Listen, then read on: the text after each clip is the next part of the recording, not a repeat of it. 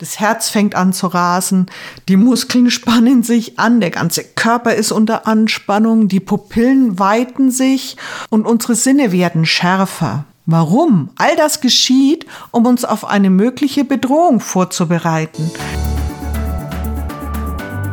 Hey, schön, dass du da bist und willkommen zu einer weiteren spannenden Folge meines Podcasts Emotionen in Balance mit Tina Lotz die Emotionslotsin. Und wir werden uns heute auf eine tiefgehende Reise in die faszinierende Welt der Angst begeben. Und vielleicht denkst du gerade, super Tina, danke schön fürs Gespräch. Faszinierend finde ich das nicht wirklich, wenn ich mich nicht mehr bewegen kann vor lauter Angst, wenn ich in eine Situation komme, die mich wirklich lähmt.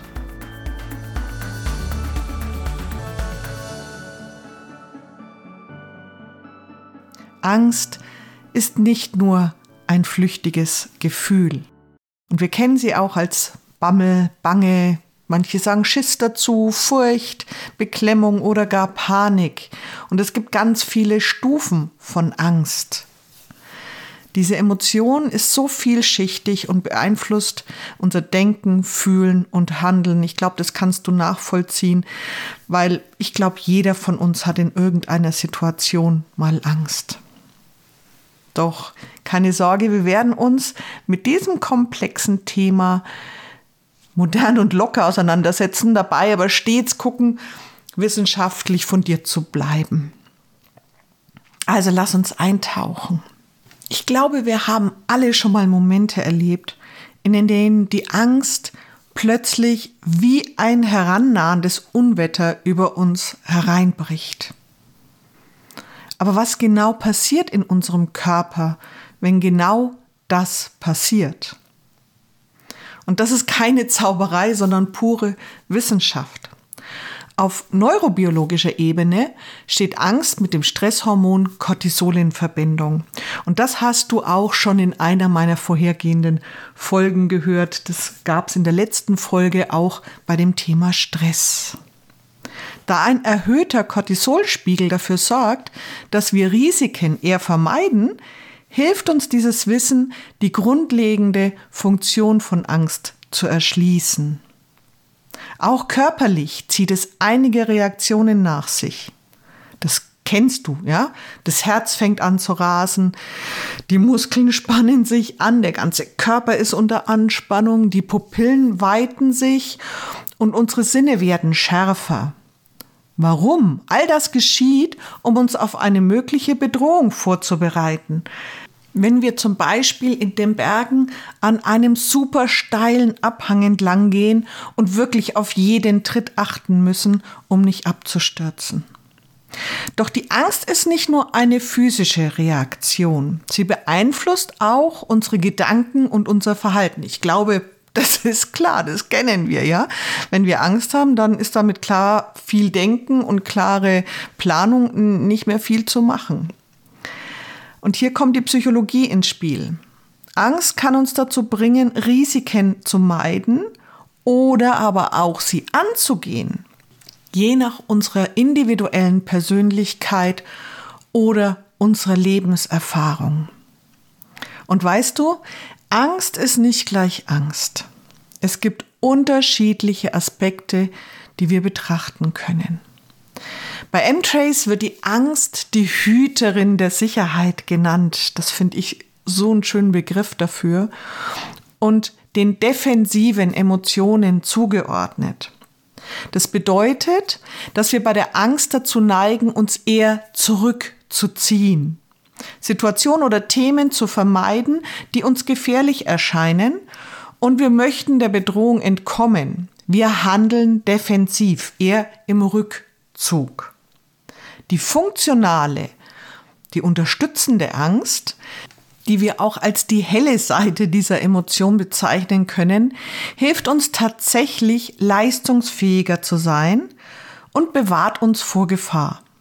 Sie schärft unsere Sinne erhöht unsere Aufmerksamkeit und ermöglicht es uns, aufmerksamer zu sein, fokussierter zu sein. Auf der anderen Seite haben wir die dysfunktionale, die hemmende Angst, die die dunkle Seite dieser Emotion repräsentiert. Sie blockiert uns, macht uns handlungsunfähig und beeinträchtigt unser Leben negativ. Und hier spreche ich nicht vor der Angst, die uns hilft, vor gefährlichen Situationen bewahrt zu werden, sondern die Angst, die wir zum Beispiel spüren, wenn wir vor Menschen sprechen dürfen, müssen, wie auch immer, oder eine Prüfung absolvieren wollen. Vor Spinnen kennen wir diese Angst oder anderen Tieren.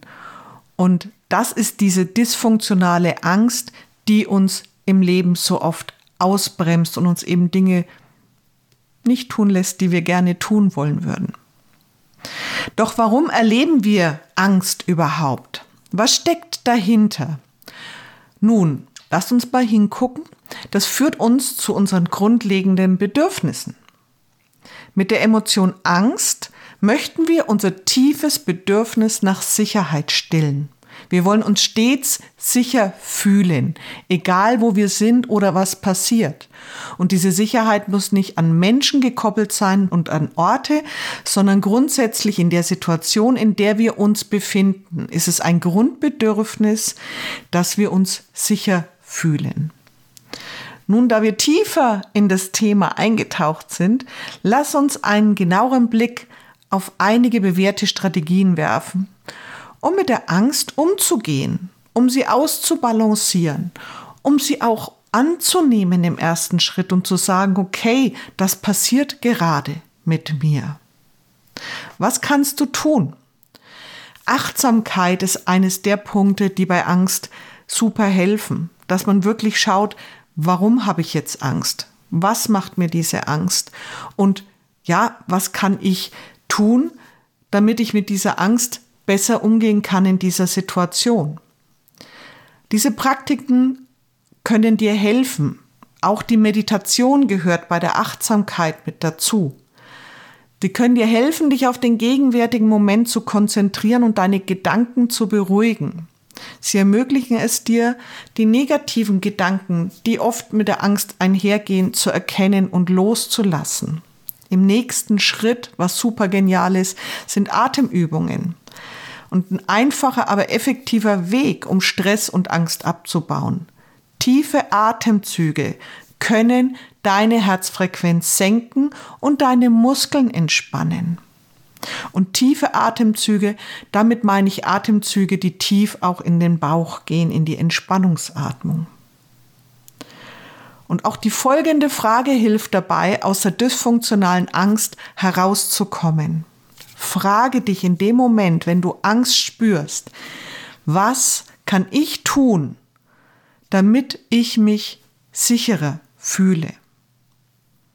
Und natürlich kannst du dir jederzeit Unterstützung holen von Freunden, von Familie, von Menschen, die dir nah sind, die vielleicht auch schon Erfahrungen damit gemacht haben, vielleicht dich erkundigen, was sie gegen ihre Angst gemacht haben und natürlich im letzten Schritt immer zu gucken, könnte mir ein Coach helfen, diese emotionale Blockade zu lösen oder ein Therapeut. Wo liegt diese Angst zugrunde? Was für eine Wurzel hat diese Angst?